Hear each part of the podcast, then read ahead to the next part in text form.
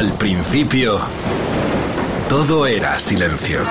What we've got here is failure. Y del silencio nació el rock.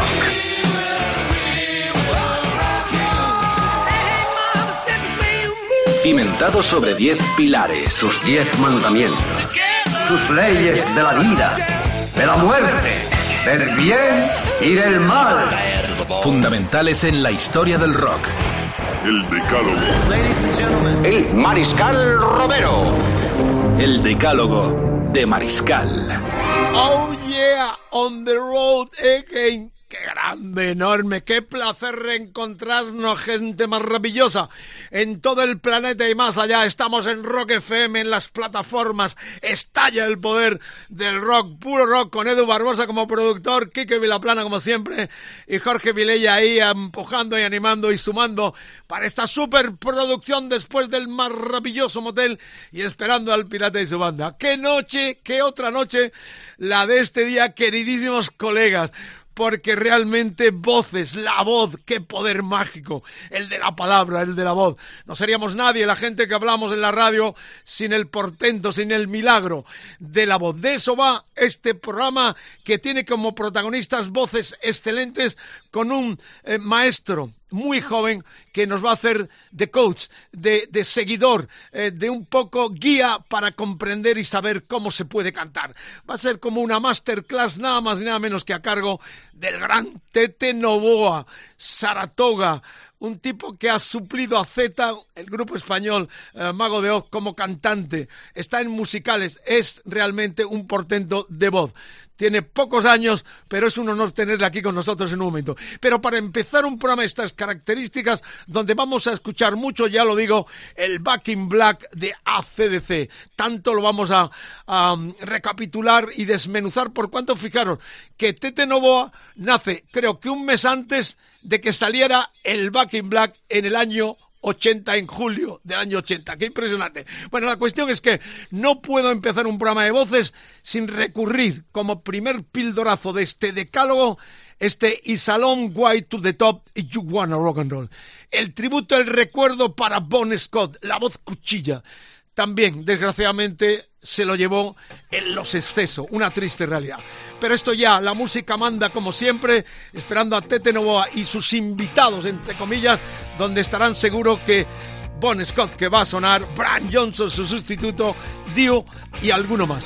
Por lo pronto, amigas, amigos, de Calogueros del Alma en todo el planeta Tierra y más allá, este clásico de clásicos que habla perfectamente y plasma lo que es la dura vida hasta llegar a la cresta del rock and roll.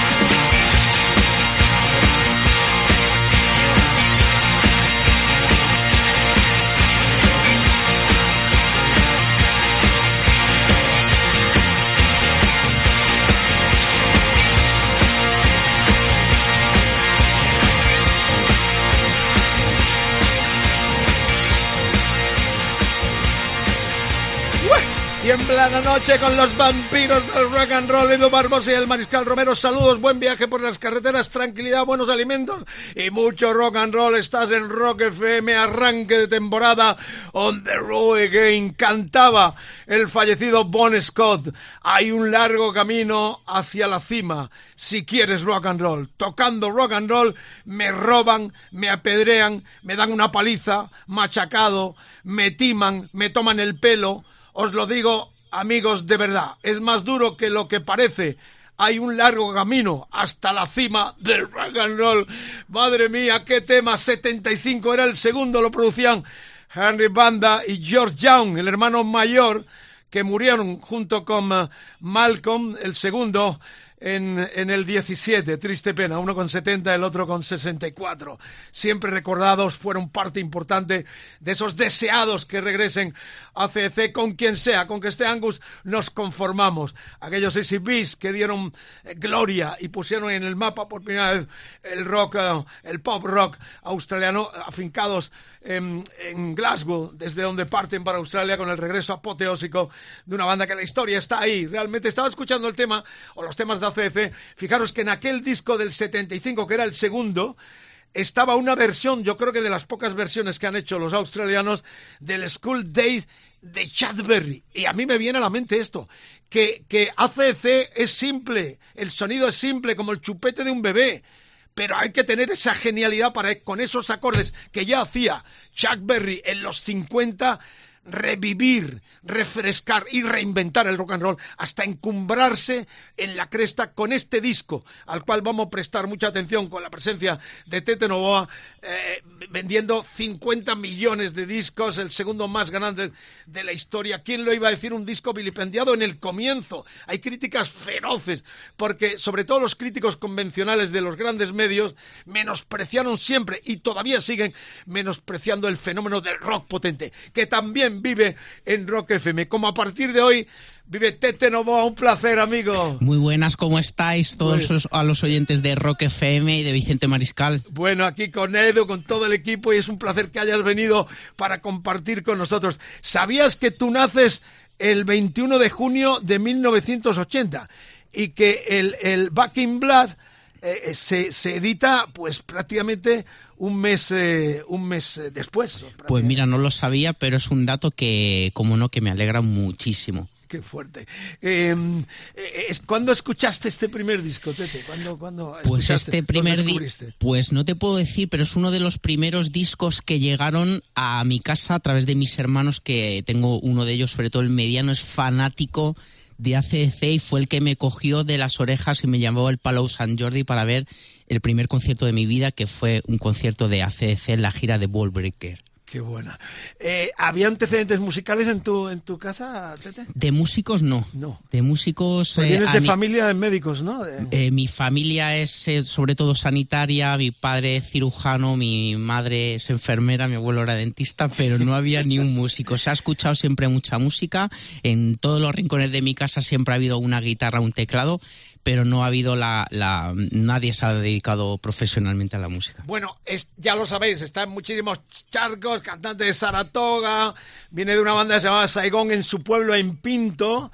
El directo lo grabaste en tu pueblo también, ¿no? Muy anexionado y apegado a tu, a tu terruño donde naciste, ¿no? Un pueblo de la provincia de Madrid. Sí, el directo de mi carrera en solitario decidimos grabarlo como no, en casa, donde nada puede fallar, ¿no? Ahí en una pedazo de sala que hay en el centro y hicimos una noche única que decidí plasmarlo en un DVD. Bueno, eh, nos va a acompañar todo el programa. Estamos, ya sabéis, de vez en cuando traemos a algún invitado para compartir canciones, voces en esta ocasión.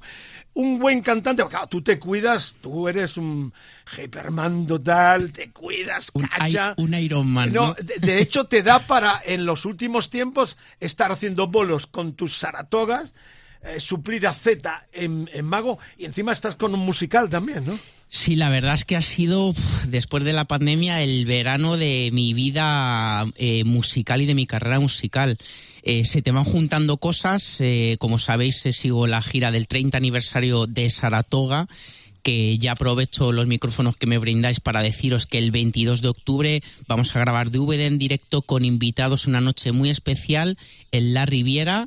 Va a ser una noche única y eh, pues eh, recibí la llamada de Chus, eh, que al, pobre de Z, que desde aquí le mandamos que se recupere muy pronto, le operaban de una hernia discal a nivel L4. Entonces me veo haciendo la gira de Saratoga, haciendo la gira de, de Mago durante todo este verano y aparte estoy en una experiencia musical brutal que estáis todos invitados en IFEMA Madrid en el pabellón 2 que se llama Gua. Bueno, un ejemplar como siempre, lo veis en las redes, siempre con la gimnasia y sus perros, un fanático. Pero bueno, vamos a hablar luego porque ya hay que escuchar.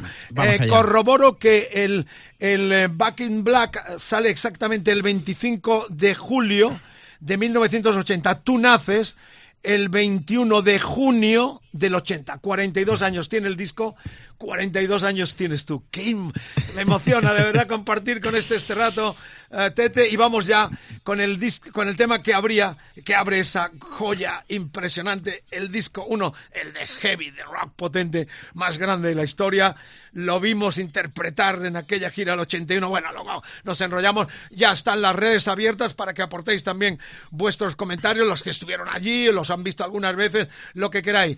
El hashtag de hoy EDDM Voces, Facebook, facebook.com barra rockfm, Twitter rockfm guion bajo es, Instagram rockfm, WhatsApp 647 33 99 66. Margarita, mi amor, no te olvido. Quiero comentarios ahí de voz. Tete, vamos a empezar con el disco Hells Bells, El regreso en luto. ¿Qué te evoca esta canción? Bueno, pues es el primer corte que graba Brian Johnson después de la, de la trágica muerte de Bon Scott y es un tema que rinde un luto a la muerte del compañero, ¿no? Es un un tema, un punto de inflexión donde muestras algo muy complicado para una banda como es cambiar de vocalista, ¿no?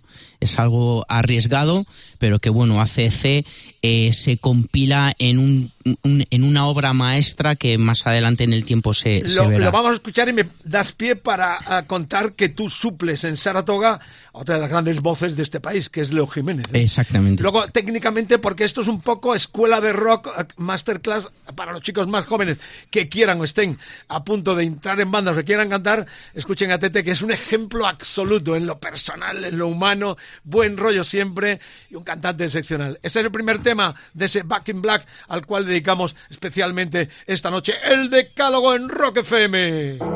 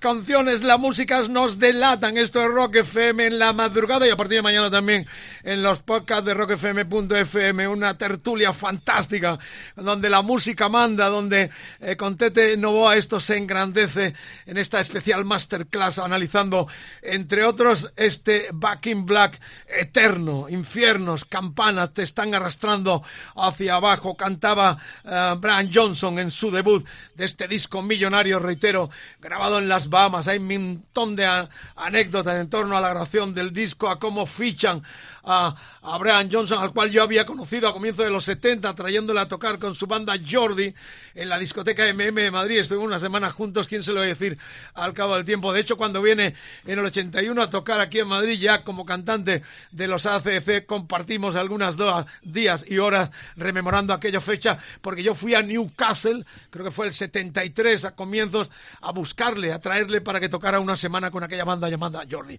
Contaremos muchas cosas personales, poco Wikipedia y sí el sentimiento de haber nacido mamado, en el caso de Tete, se puede decir, porque tiene los mismos años que el disco. Eh, técnicamente, ¿dónde enclavamos a, estos cantantes cuchillas donde tú estás también, también mucho más sufrimiento en la boca? Eh, tan arriba, ¿no? En la garganta, Tete. Bueno, es, eh, atentos al tono en el que empieza Hellbells y este disco y, y muestra las cualidades de Brian Johnson en unos registros súper, súper agudos que todavía quizá en ACC eh, por parte de Bon Scott no se habían dado, ¿no? Eh, Helves es un tema súper exigente, con unas voces que muestra Brian Johnson muy, muy rasgadas, muy agudas, con unos tonos eh, mm, que no son fáciles de alcanzar para cualquier cantante, ¿no? Ya empiezan a mostrar el cantante que tienen los australianos, empiezan a ver lo que va a ser ACDC desde ese momento hacia adelante y es que no puedo evitar que se me pongan los pelos de punta escuchando Hellbells, escuchando lo que la banda sintió en el momento de la pérdida de, Bon Scott y decir, muy bien, pero el show debe continuar, este es nuestro vocalista y este es nuestro luto a Bon Scott. 17 de febrero... Eh, de 1981, pabellón de deportes del Real Madrid. Venían por primera vez, el setlist empezaba con Hell Bells, yo estuve allí, Shut Down in Flame, es la camiseta que llevo yo, Sin City, Back in Black traían promocionando este Back in Black era ya el petardazo. Luego hablaremos del, del productor de Mad Lands también. Eh, pero Tete, me he quedado con algo que has contado que me interesa mucho, eh, sobre todo pensando en los cantantes.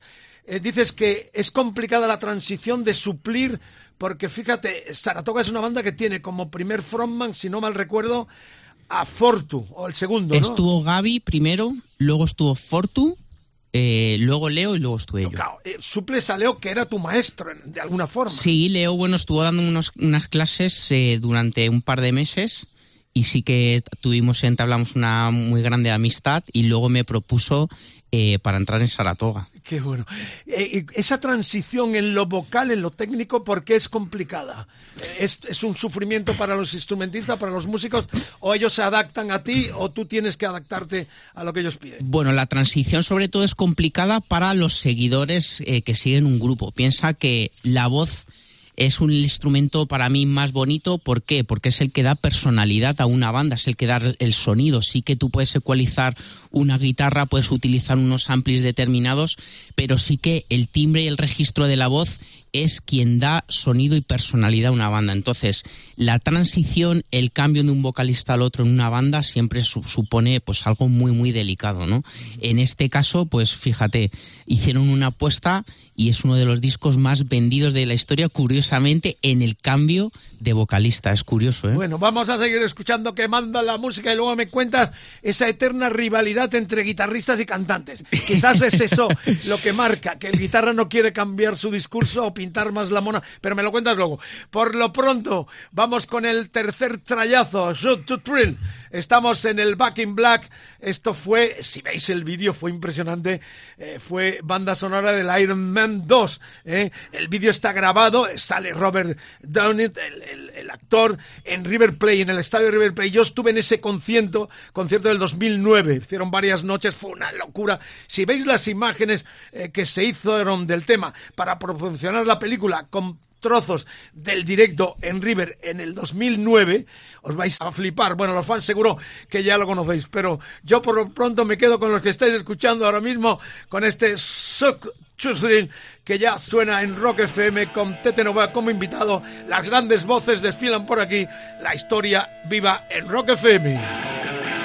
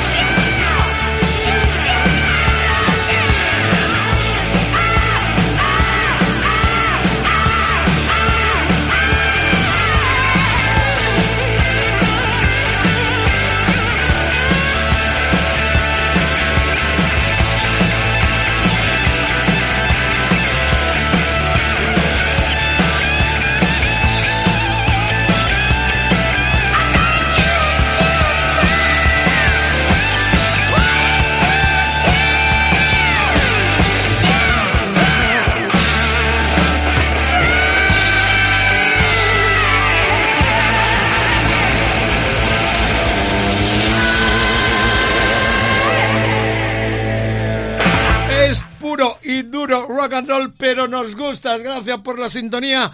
El hashtag de hoy, EDDM Voces. El Facebook, facebook.com barra rockfm. Twitter rockfm guion bajo es. Instagram rockfm. El WhatsApp, déjanos voces ahí, claritas, limpias. Estamos entre cantantes con los comentarios que quieras. 647 33 9966. Nos escucha mucha gente alrededor del planeta, pero vamos a lo nuestro. 647 33 99 66. Si veis ese vídeo, yo estoy ahí en River en el 99, en, en el estadio, cuando se grabó las imágenes de este Subtuturin del Back in Black eh, para la película Iron Man 2. Es impresionante. Ese estadio, yo he vivido noches allí en los tiempos en que el mariscal estaba trabajando en la FM Rock and Pod, donde ese sentimiento de que crees que el estadio se va a hundir, de que el cemento bota, ahí lo viví con los Rolling Stones. Bueno, la verdad es que son momentos de una magia tan especial y esa noche fue increíble eh, el, reencuentro de los ACC con sus fans argentinos. Bueno, seguimos con Tete, con toda nuestra compañía y preguntándole cosas. La eterna rivalidad entre el cantante y el guitarrista, que es por pintar la mona y, ligar más o porque técnicamente eh, hay una eh, pelea eterna entre las cuerdas y las distintas cuerdas? Bueno, lo primero es por el volumen de, de los amplificadores, ¿no? Eh, piensa que el, el, cantante tiene un volumen natural eh, que te da lo que da, aunque uses eh, un sistema de amplificación, pero es que el volumen que utilizan los guitarristas dentro del rock, dentro del heavy metal, es desmesurado. Entonces te digo que en directo, siempre encima de un escenario, siempre hay mucha movida. Tío, bájate el ampli, eh, aquí, allá. Esos porque son los, guiños, el mal rollo, ¿no? ese es el mal rollo. El mal rollo es que un cantante no se escuche perfectamente en un escenario y haga pues que puedas cascar porque no estás afinando, estás forzando un poquito más la voz y por, por, lo menos mi pelea personal desde que estoy en la música es con el amplificador de los guitarristas que tiran para arriba de sonido, lógicamente pues ellos entienden que este tipo de música lo tienen que tocar a saco de sonido, ¿no? y de y de crunch, como dicen ellos, pero hay veces que pues que, condiciona a, los compañeros que tienes al lado. ¿Te has mosqueado alguna vez realmente en el escenario para decirle, venga, coño, para? Muchísimo, muchísimas veces. Hasta con Jero, si no, un veterano como Jero. Si no tienes una buena escucha, sobre todo al principio cuando usas monitores, ahora ya de hace unos años para acá no, porque ya llevamos otro tipo de sistema que se llama un sistema INIAR, en el que tú te pones tu mezcla y ya le digo a este, mira, usa el sonido que quieras, tú tienes tu escucha dentro del, del oído, simplemente vas a tu ingeniero de monitores y pides la mezcla que quieras. Eso sí, te quitas los siniars y eso es la feria de tu pueblo. Bueno, conocéis ya un poco más de lo que acontece en el escenario con la presencia de Tete Novoa en este decálogo en Rock FM. Palabras mayores, lo que viene no tiene y no necesita presentación. Lo escucháis, lo comentamos, porque principalmente estamos centrados en este decálogo de voces en el Back in que desmenuzamos porque Tete nació el mismo año que se lanzó. Es un milagro glorioso por cuanto que es una de las mejores gargantas de la historia del rock, pero no a nivel de aquí y Latinoamérica mundial. El timbre que tiene, la afinación, la, la ductilidad es realmente impresionante.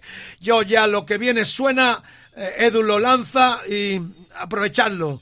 Eh, disfrutarlo, de emocionarnos como nos emocionamos todos al escuchar esta voz inconfundible y muy rememorada y tristemente eh, se nos marchó.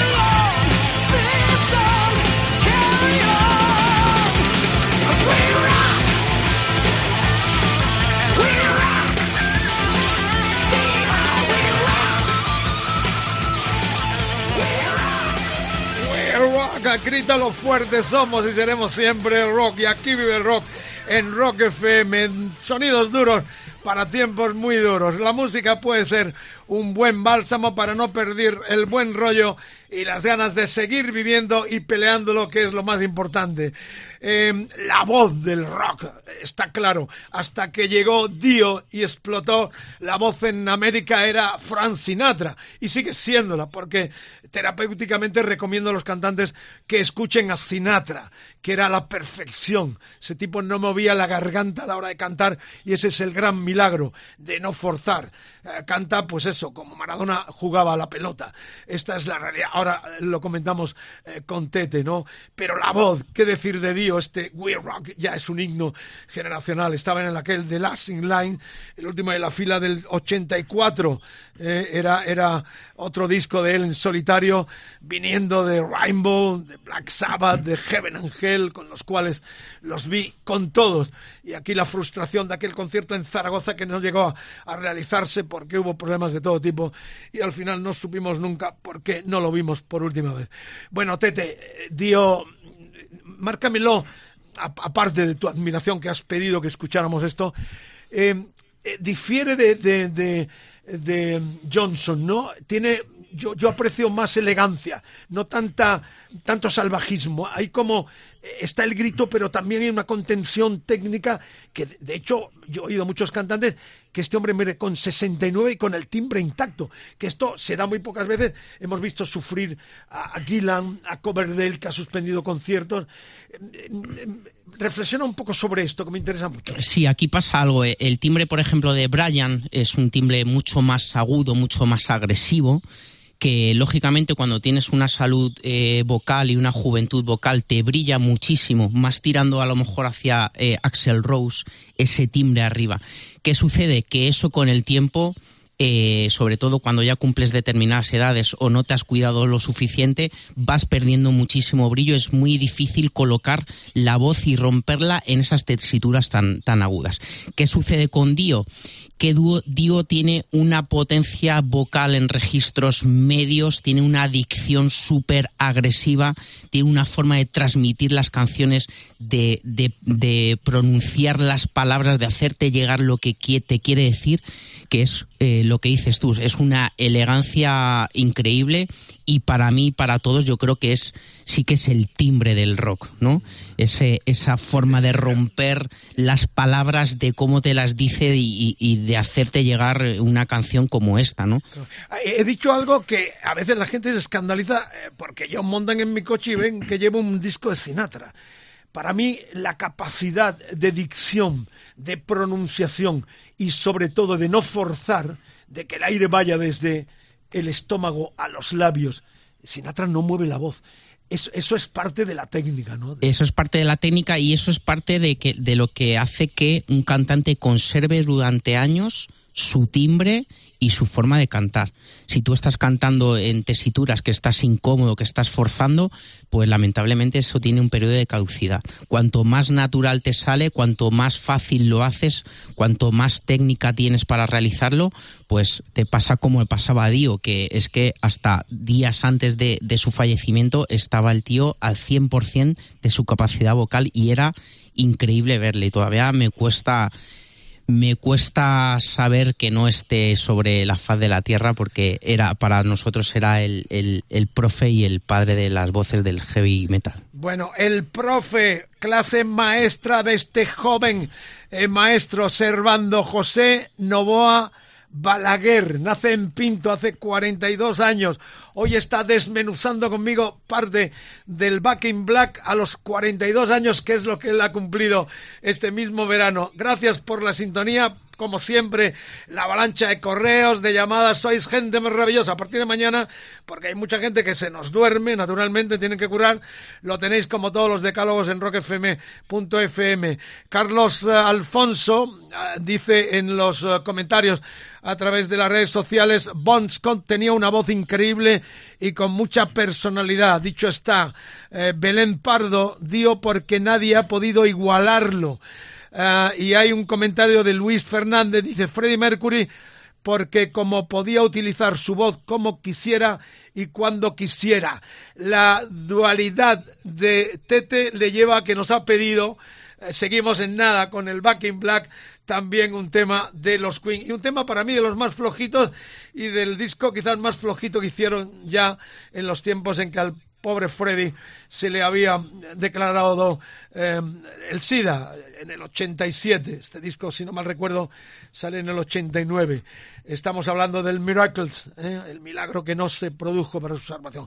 Antes quiero decir que ha habido algunos amigos a través de las redes sociales que no olvidemos que en ese We Rock el trabajo de guitarra de Vivian Campbell ahora en Death Leppard y también la batería de Vinnie Happy. Efectivamente, estamos hablando de los cantantes, es un programa de voces que continuaremos con guitarristas, con bajistas en este formato de tertulia donde todos os sentáis a esta mesa redonda del disco y de las grandes canciones en el decálogo en Rock FM.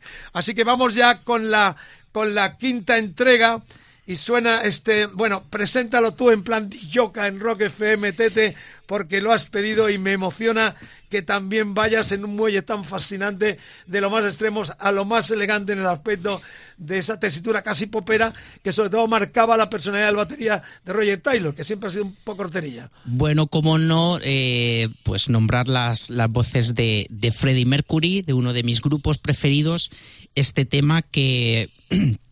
Eh, veíamos a unos Queens subidos encima de una locomotora y solo nos quieren decir una cosa, Mariscal, y es que hay que avanzar y chu chu chu chu chu y darle al puto rock and roll.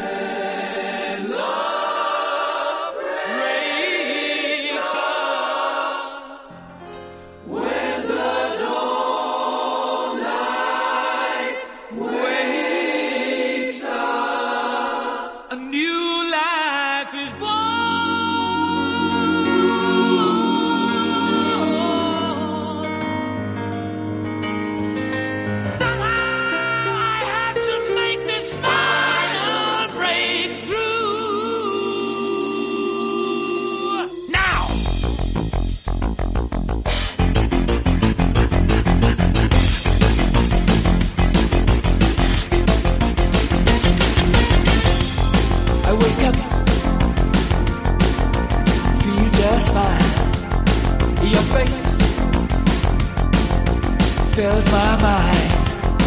I get religion quick. It's looking divine.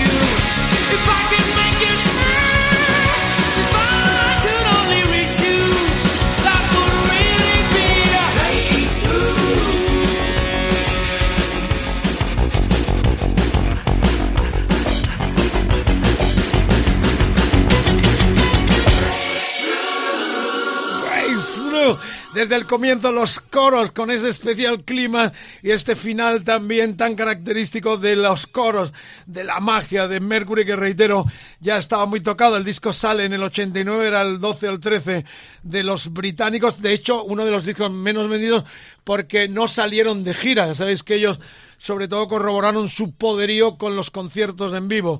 Ya eh, Freddy estaba con el SIDA y no, no hubo gira de este, de este disco, ya se vaticinaba la muerte eh, de, tristemente del, del, cantante al cual eh, Tete rinde también tributo eligiendo este Breakthrough fantástico que, que, casi lo tenía que haber compuesto Deacon, el bajista, porque el bajo parece una locomotora, pero no, la, la canción la firmó Roger Taylor, que siempre ha sido el más popero, de hecho me parece que él es el que elige el cantante que tienen y que no le moló mucho lo que eligió con Roger Taylor, perdón, con, con el cantante, eh, primero con Paul Roger eh, y quería algo más popero con el cantante americano que tienen en los últimos tiempos. La cuestión es que bonita historia también corroborada y contada, que es lo importante. ¿eh? Ya sabéis que lo atractivo de estos decálogos es que contamos muchas cosas, no nos vamos a Wikipedia y fusilamos todo, sino va arropado por muchas anécdotas, tanto del mariscal o también vividas con el pirata o gente de esta casa que es gente auténticamente de rock. ¿Quieres decir algo así? Sí, sobre todo eh, veníamos diciendo lo que es el, cambio de vocalista y quiero eh, hacer una anotación por el trabajo de Adam Lambert en el último concierto de Queen que vimos aquí en, en Madrid, aquí cerquita en el, en el Palacio, hizo un trabajo excepcional. Vimos un pedazo de vocalista que se ha ganado el respeto de todos los seguidores de Queen y todo el mundo todo el mundo salimos eh, encantados yo por lo menos y, lo que comenté con, con, amigos y con gente que vimos el concierto de Queen que, que hizo un trabajo impecable bueno eh, yo lo he contado algunas veces eh, Sweden Rock Festival hace 3, 4 años. Con lo de la pandemia uno pierde el sentido de los años. Eh, pero yo era el año anterior a la pandemia o el otro. Em, Sweden Rock, uno de los grandes festivales europeos, con muchísima gente importante. Y una de las noches cerraba Queen con Lambert, que debutaba en Europa. Eh, yo vi dos temas y no pude. había visto tantas veces a Mercury, lo había tenido cerca, lo había vivido, eh, me había emocionado y sinceramente me fui a una carpa a ver grupos emergentes y no lo vi. Y no lo he vuelto a ver, lo digo de todo corazón, escuchándote y para esto eh, em, muestro toda mi humildad. Prometo que la próxima vez vamos a ir juntos a verlo porque yo... Eh, claro, Mercury era Mercury, a mí me Vicente, para ir a ver a Queen sin Freddie Mercury tienes que antes hacer un trabajo personal, ir al psicólogo, eh, porque nos pasa, no está Freddie, no está Freddie, pero quieres escuchar las canciones, quieres ver a Brian May, quieres ver a Roger Taylor y pues tienen que encontrar un cantante. Y para mí, de verdad que Adam Lambert, eh, pues vimos un una diva encima de un escenario, alguien muy grande, con mucho carisma y con una capacidad vocal que es de de tener todo, absolutamente todo mi bueno, me van a dar caña Edu seguro y luego lo tiene que aguantar el productor Edu Barbosa, pero ya sabéis, el hashtag de hoy EDDM, EDDM Voces, el Facebook, facebook.com barra rockfm, el Twitter rockfm guion bajo es, Instagram rockfm el WhatsApp 647 33 99 66. Sed indulgentes. Yo doy mi opinión honesta y sincera y cuento lo que viví. Prometo la próxima vez, si estamos eh, libres los dos, irme con Tete a ver a Lambert con los Queen. Por lo pronto, retomamos el Back in Black con este tema que, que bueno, qué decir, eh, que, que abría la cara B del disco, el Back in Black, es regreso en luto, en negro. La historia del disco ya es por todos conocidos, eh, la historia de, de las Bahamas, un, tipo como um, Brian Johnson que venía, que era un, garrulo de, de, de, Escocia, Newcastle, donde yo fui a buscarle las peleas en el club que fui a verle aquella noche con Jordi, eran de sillas, de barrazos. Una vez fui a ver fútbol allí en Newcastle, se mataban. Bueno, la cuestión es que eh, lugares duros venían de un lugar duro y de pronto eh, Johnson se encuentra en las Bahamas grabando con ACF en un lapsus de tiempo que ni se lo podía creer, era un milagro. Lo cuenta todo, tormenta. De hecho, las letras de ACF no tienen un significado especial, son letras realmente poco sustanciosas, hechas sobre la marcha. No, no leen a Kant precisamente eh, ni, ni, a Joyce para hacer sus, sus, sus letras o a Weinman, eh, pero son letras del corazón, hechas desde la sinceridad y ahí plasmaba él aquellas tormentas, aquellos eh, huracanes que se producían mientras estaban grabando el disco. Pero realmente es la canción eh, tributo a su cantante ido es el luto totalmente con este Back in Black que ya suena en Rock FM con Tete Novoa analizando y desmenuzando conmigo las canciones de este mítico disco del cual se cumplen 42 años de historia. Los mismos que tiene Tete Novoa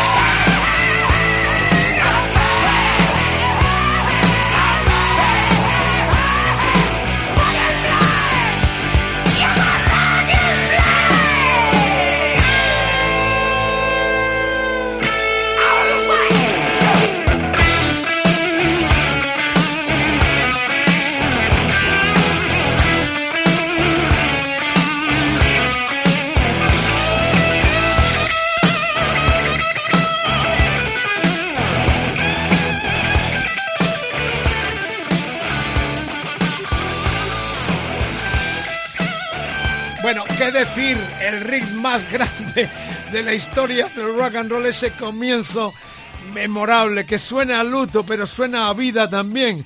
De hecho, tres días después del funeral de Bon Scott, eh, lo cuenta Malcolm, lo ha contado y me lo contó a mí las veces que una vez entrevisté a él solo, a los, al hermano y a, bon, y, a, Johnson los he entrevistado cuatro o cinco veces, pero con Malcolm estuve solo una vez y, y, me contó eso, ¿no? Que tres días, hablando de la muerte de Bon Scott, que a los tres días del funeral llamó a Angus y le dijo, tío, no sabemos hacer otra cosa, lo mejor para lavar esta herida es eh, tocar y retomar el disco que iban a grabar con él, que se convertiría en este Back in Black y el debut eh, de Brian Johnson. De regreso, estoy de regreso, de regreso, de regreso del duelo. Sí, estoy de regreso del duelo fuera de la vista. Era una de las estrofas que se repite en una letra muy corta de este Back in Black.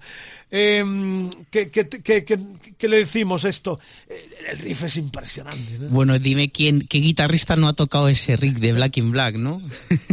Tendrían que poner la escena de música. Prohibido tocar el riff Como de Black in Black. ¿no? Tete, cuando, ¿cómo es el proceso de creación? Eh, de una canción.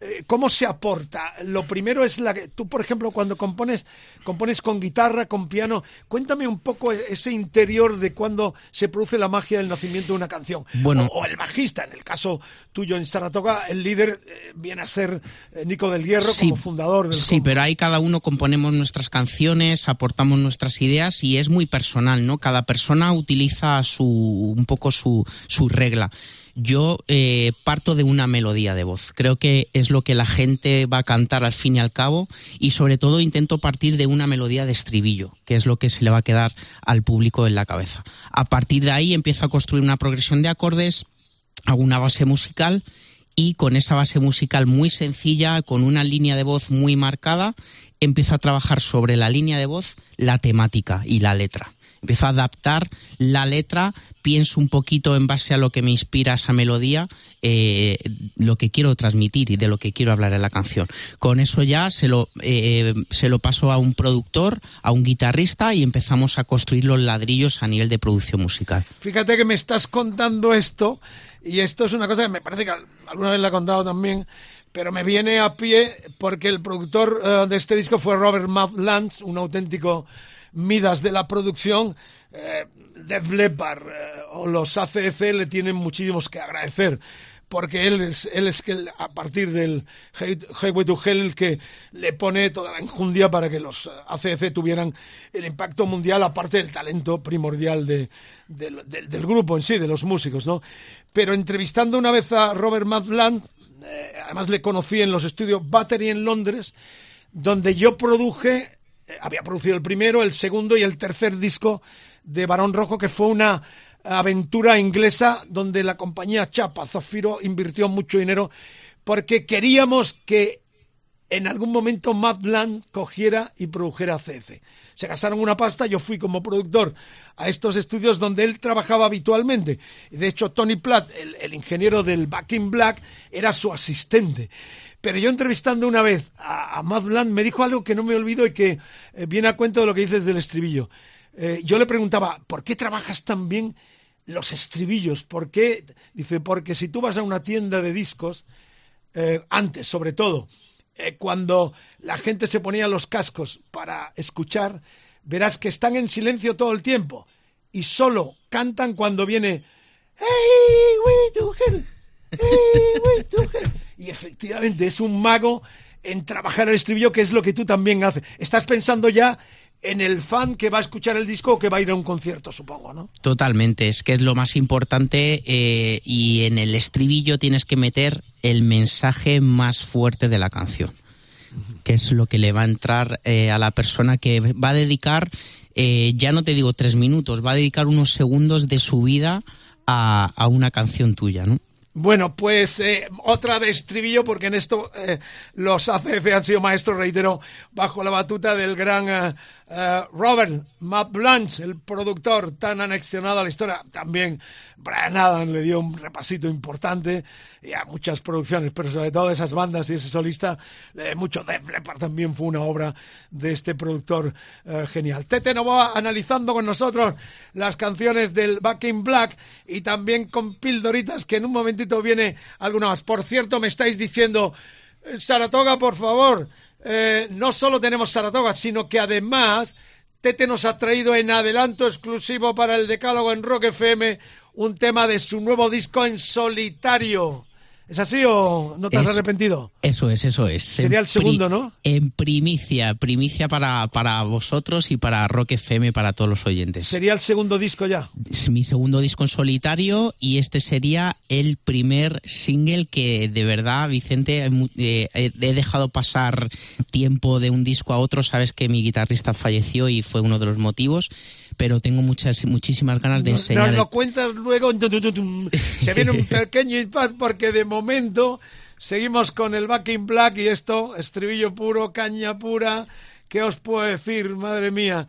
Aquí está el You With Me All Night Long, en el Who My Who, aquella el recopilatorio de la película también de Stephen King. La verdad es que están en todos los charcos, maravilloso. Gente auténtica clamando porque vuelvan como vuelvan. A mí, aunque vuelva Angus con la guitarra y Axel otra vez escayoleo, me, escayolado, me conformo. Por lo pronto, la noche se viste de gala Rock FM, el hashtag DDDM, voces, Facebook, facebook.com barra Rock FM, Twitter Rock FM guion bajo es, Instagram Rock FM el WhatsApp 647 33 99 66. Los tuyos, tus favoritos, las grandes gargantas de la historia, las un ya consagrado, emergente, futurible, si hay futuro en nuestro rock potente, y la muestra es Tete Novoa. Vamos, todo tuyo, Edu. Hazme estremecer y a toda la clientela. ¡Calla, coño! ¡Uh!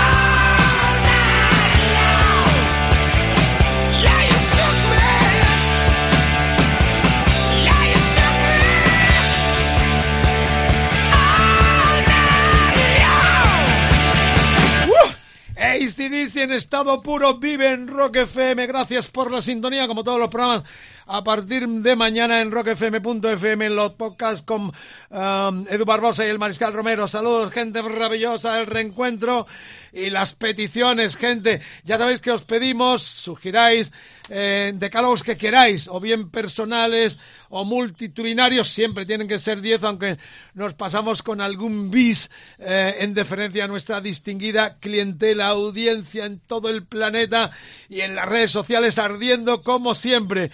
Nos sugirieron Ozzy, hay que estudiarlo, pero creo que no hay duda, está regresando con disco y lo esperamos en el 23.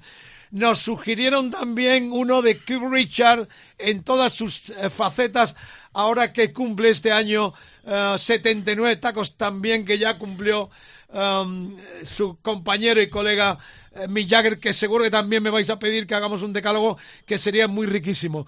Y entre las peticiones últimas hemos recibido también de gente que nos dice, ¿por qué no hacéis un decálogo con las 10 mejores eh, regresos de este 2022 pospuestos por la pandemia. Buena idea.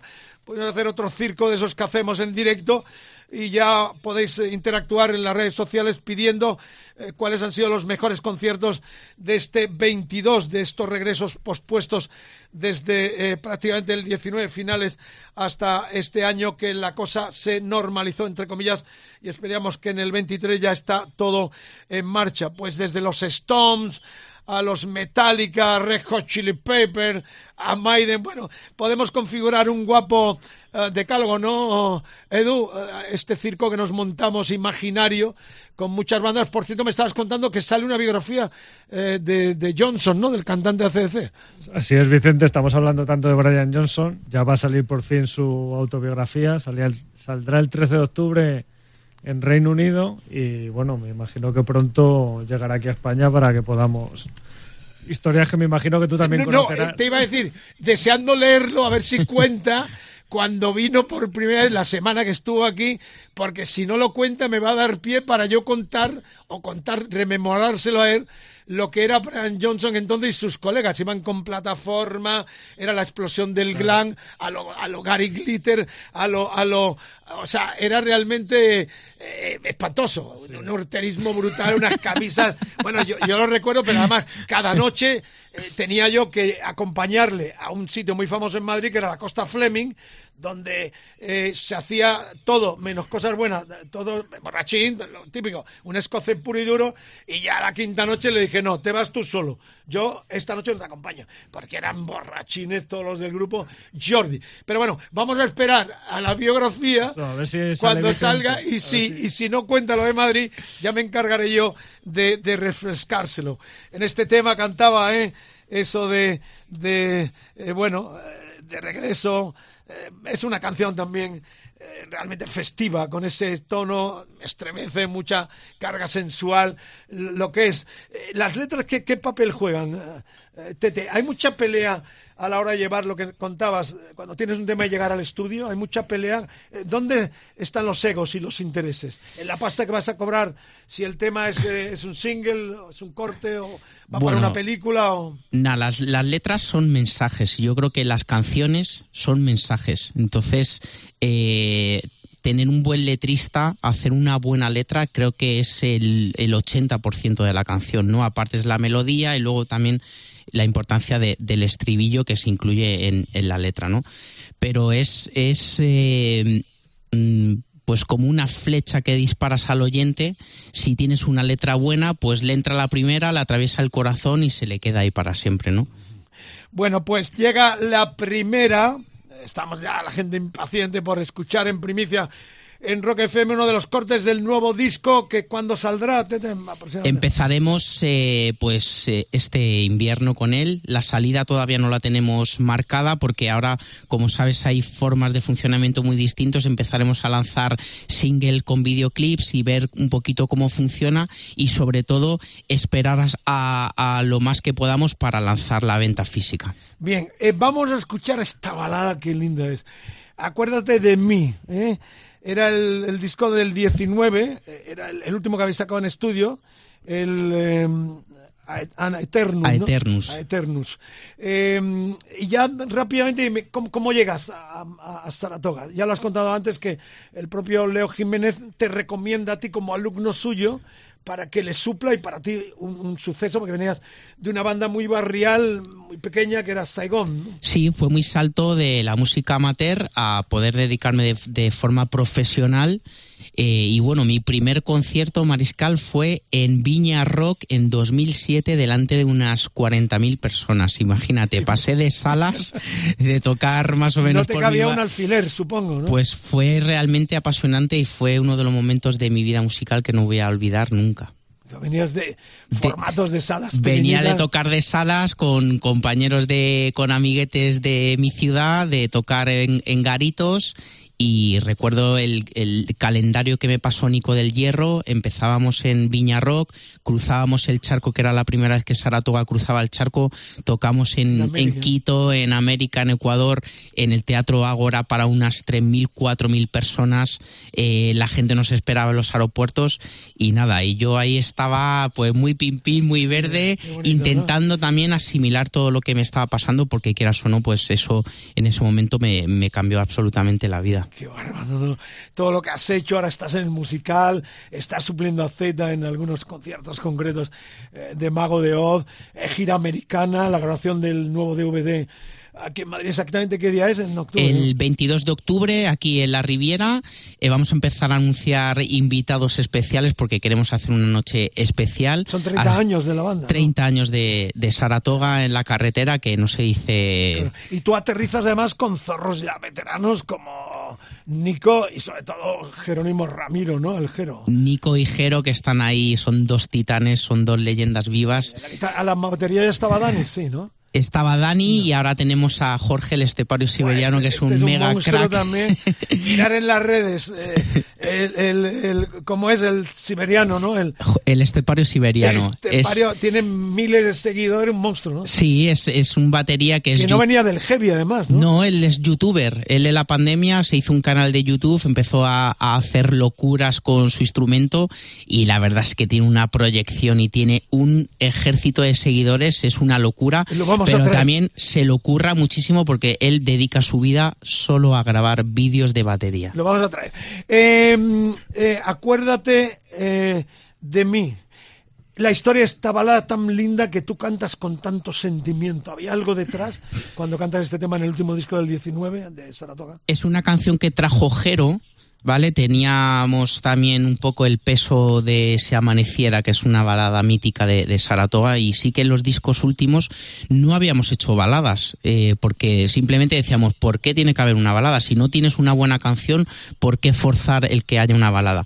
Y sí que en este último disco de estudio en Eternus, Jero vino con una canción que hablaba de un tema súper actual y que padece mucha gente o que todos en algún momento de nuestra vida padecemos y es la, la triste ansiedad y es algo pues como describe la letra, ¿no? Que, que, no, que no ves, que te acompaña, que aparece muchas veces sin tú, sin tú decidirlo y es lamentablemente una dolencia que padecemos y padece muchísima gente actualmente. Vivo, sobrevivo, justo es esa la palabra. No sale de mi boca, pero explota. Me rompe el corazón en mil pedazos. Sueño mientras duermo, casi olvido mi agonía. Mi alma se traslada con el viento. Mi cuerpo aún espera su momento.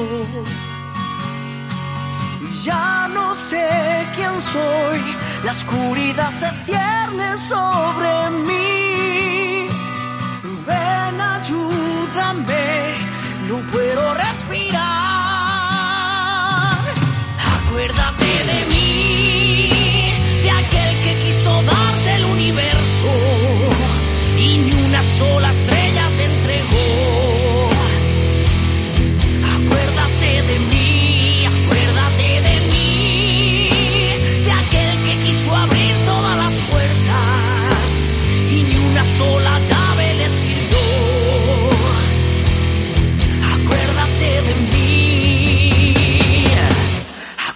Mí, acuérdate de mí.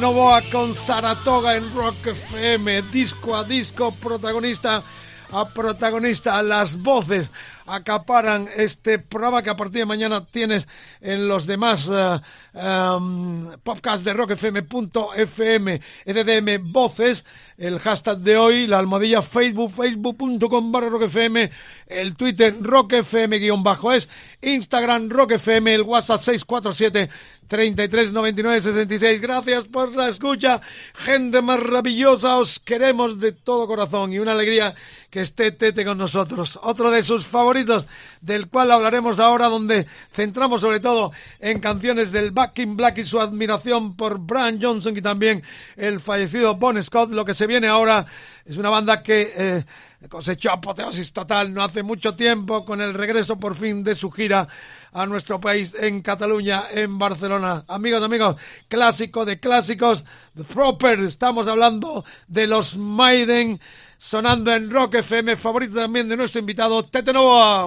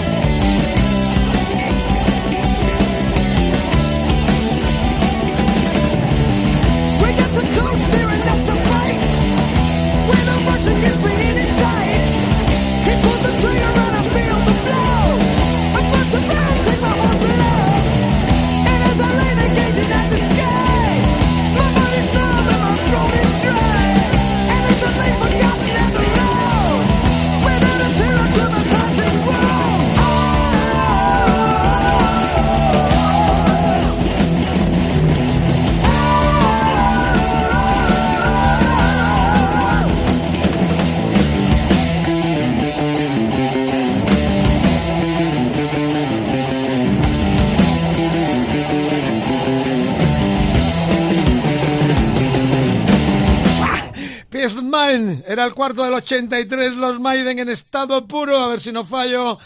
Steve Harris, Bruce Dickinson, estaba Adrian Smith, por supuesto Nico a la batería y Murray también a la guitarra. En aquel momento en quinteto, si no mal recuerdo, estoy hablando de memoria, esta joya la pidió Tete Novoa como sus favoritos intercalado entre la avalancha de temas que tenemos. Todavía nos queda uno del Back in Black de ACDC, el disco más reivindicativo, más patriota de hecho, yo en Argentina los vi tocar, sacó la bandera en ese patriotismo, a veces totalmente fuera del lugar, que tiene Bruce Dickinson, creyéndose el centro del universo, y en Argentina le di, tiraron de todo. La primera vez que fueron, sacó la bandera, claro, la guerra que habían tenido con los muertos, gente muy joven, en las Malvinas, no se le ocurre al muy tonto del culo sacar la bandera, le tiramos, le tiraron, yo estuve a punto también de tirarle algo, pero fue totalmente desubicado. Una guerra que todavía eh, tanto como nosotros reclamamos eh, Gibraltar, los argentinos reclaman a estos piratas eh, las Malvinas. Y recuerdo perfectamente aquel concierto que es la primera vez que van, saca la bandera y se arma, como dicen ellos, un quilombo impresionante. Temas épicos en torno a la guerra de Crimea del siglo XIX aquella batalla de balaclavas, me parece, estaban los turcos también. ¿Te gusta? Bueno, esta canción, supongo, de cabecera total. Bueno, es uno de mis temas preferidos de Maiden. Eh, tuve la oportunidad de escucharla en directo también antes de la pandemia aquí en el Wanda Metropolitano, en la gira de Maiden, que la han retomado ahora eh, hace poquito que han estado en, Barcelona. Me han dicho que han sido una pasada. Y luego es un corte también que tengo la suerte de interpretar dentro del musical Gua y es muy característico, me sorprendió mucho que me pasaran eh, las canciones y ver un tema tan heavy, tan cañero dentro. Porque esto es un espectáculo de la gente se sienta, toma claro, una copa. es un macro espectáculo que fusiona gastronomía, fusiona música, pero eh, viene, tenemos todo tipo de público y sí que hay un bloque de rock que yo desde aquí agradezco a todos los directores de WA, a Juanjo y a De Páramo, que cojan estos temas tan heavies y se lo lleven el bloque de rock a este extremo sin ningún tipo de miedo de que, de, que la gente diga, ostras, qué caña. De hecho, yo he entrado y me han dicho, mira, Tete, suelta la tuerca, porque eh, lógicamente no sé eh, qué, querían y qué piden ¿no? Eh, dentro del rock, pues puedes comedirte un poco, puedes ceñirte al guion o puedes ser tú mismo.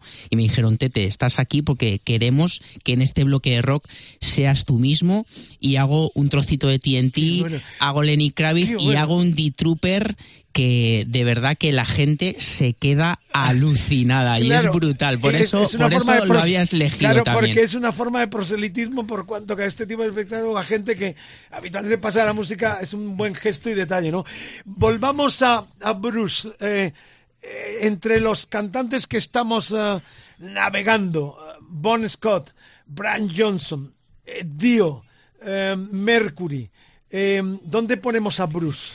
Bueno, Bruce. ha tenido muchos problemas de garganta. Bruce es un frontman que eh, quizá de todos es el que menos técnica tiene. Tiene, tiene que tirar muchísimo mm, para, desde mi opinión personal, ¿vale?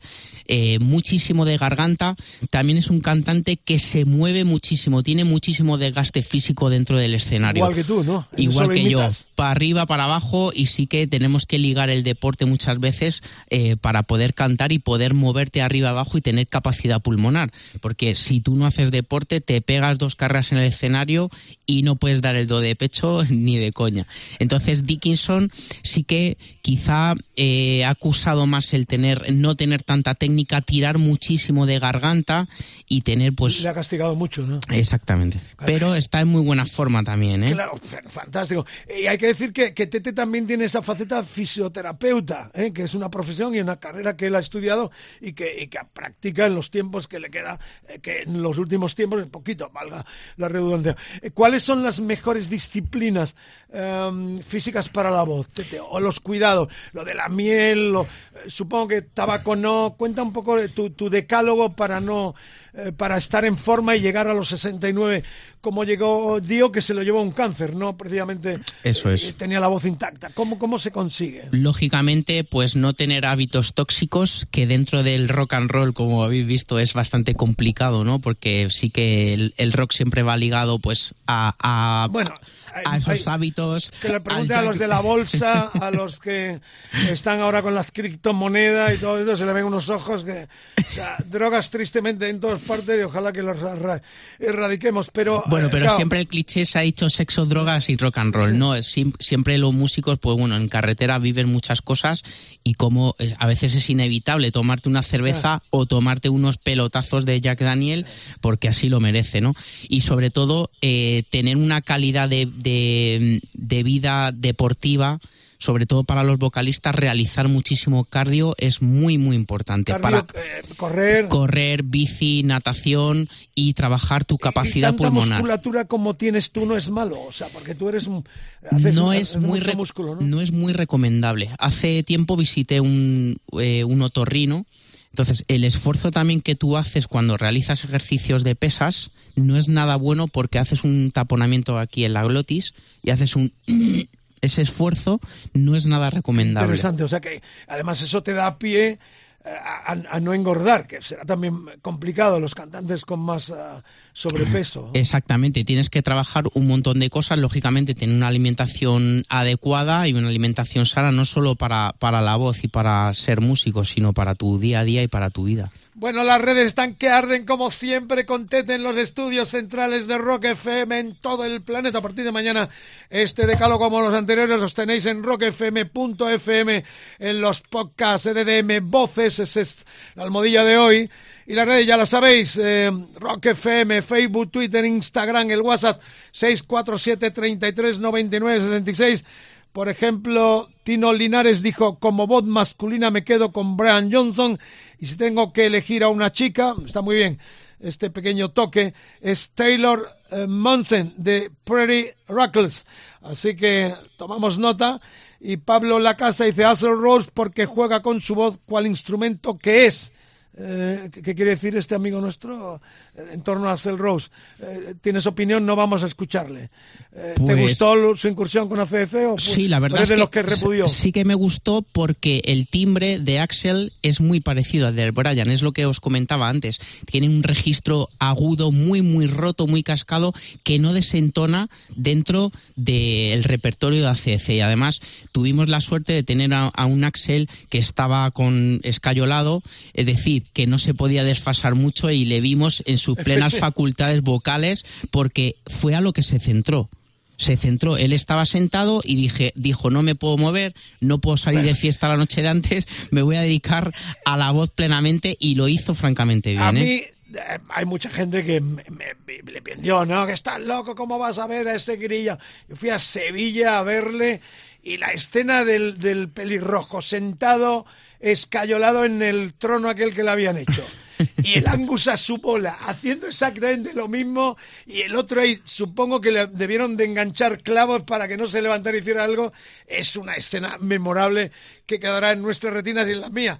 Eh, con tantos acontecimientos vividos, la rememoro muchísimo. Aquella escena de haber visto 40 veces a CF y ver, no ver a, a Brian Johnson y ver a este clavado, que lo he visto también un montón de veces, era realmente memorable. Bueno, el decálogo termina oficialmente con este no, no, no, no, el rock and roll no es polución, es cultura, es poderío. Más de un millón de oyentes con el pirata abriendo las mañanas de esta radio lo demuestran. Rock FM, Brian Johnson, Angus Young, Malcolm Young en el recuerdo, Cliff Williams, Furrat, la mejor formación de los australianos.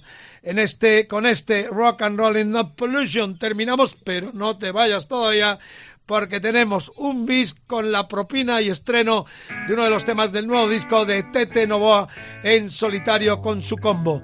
Ahí está, no, no es polución, es cultura, es vida, es buen rollo, es rock and roll, son ACDC. Hey.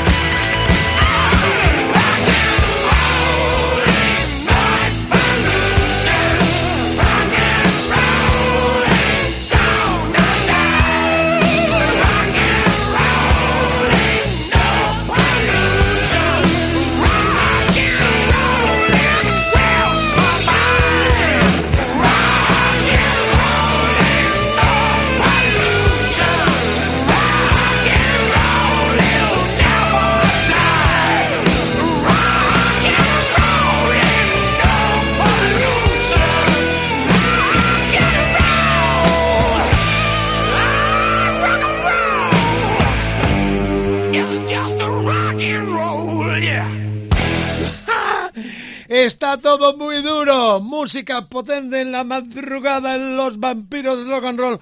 Os saludamos. Gracias por la escucha. Como siempre, después del Rodrigo Contreras y su fantástico motel con Edu Barbosa que produce este decalo antes de que venga el pirata y su banda abriendo la programación de Rock FM a las 6 de la mañana con todo su equipazo. Amigas, amigos, un placer, buen viaje por las carreteras, gracias por la sintonía, gracias a Tete Novoa, decía Brian Johnston en el final de este clásico, el rock and roll no es contaminación acústica, el rock and roll no es contaminación acústica, el rock and roll no va a morir, el rock and roll sobrevivirá. Esto es lo que queremos, aquí vive en las 24 horas de rock, puro rock en Rock FM. Terminamos con una primicia antes recordándoos que estamos pergeñando un decálogo con lo mejor que nos llegó después de la pandemia en un año apoteósico. Queremos elegir 10 de los mejores conciertos.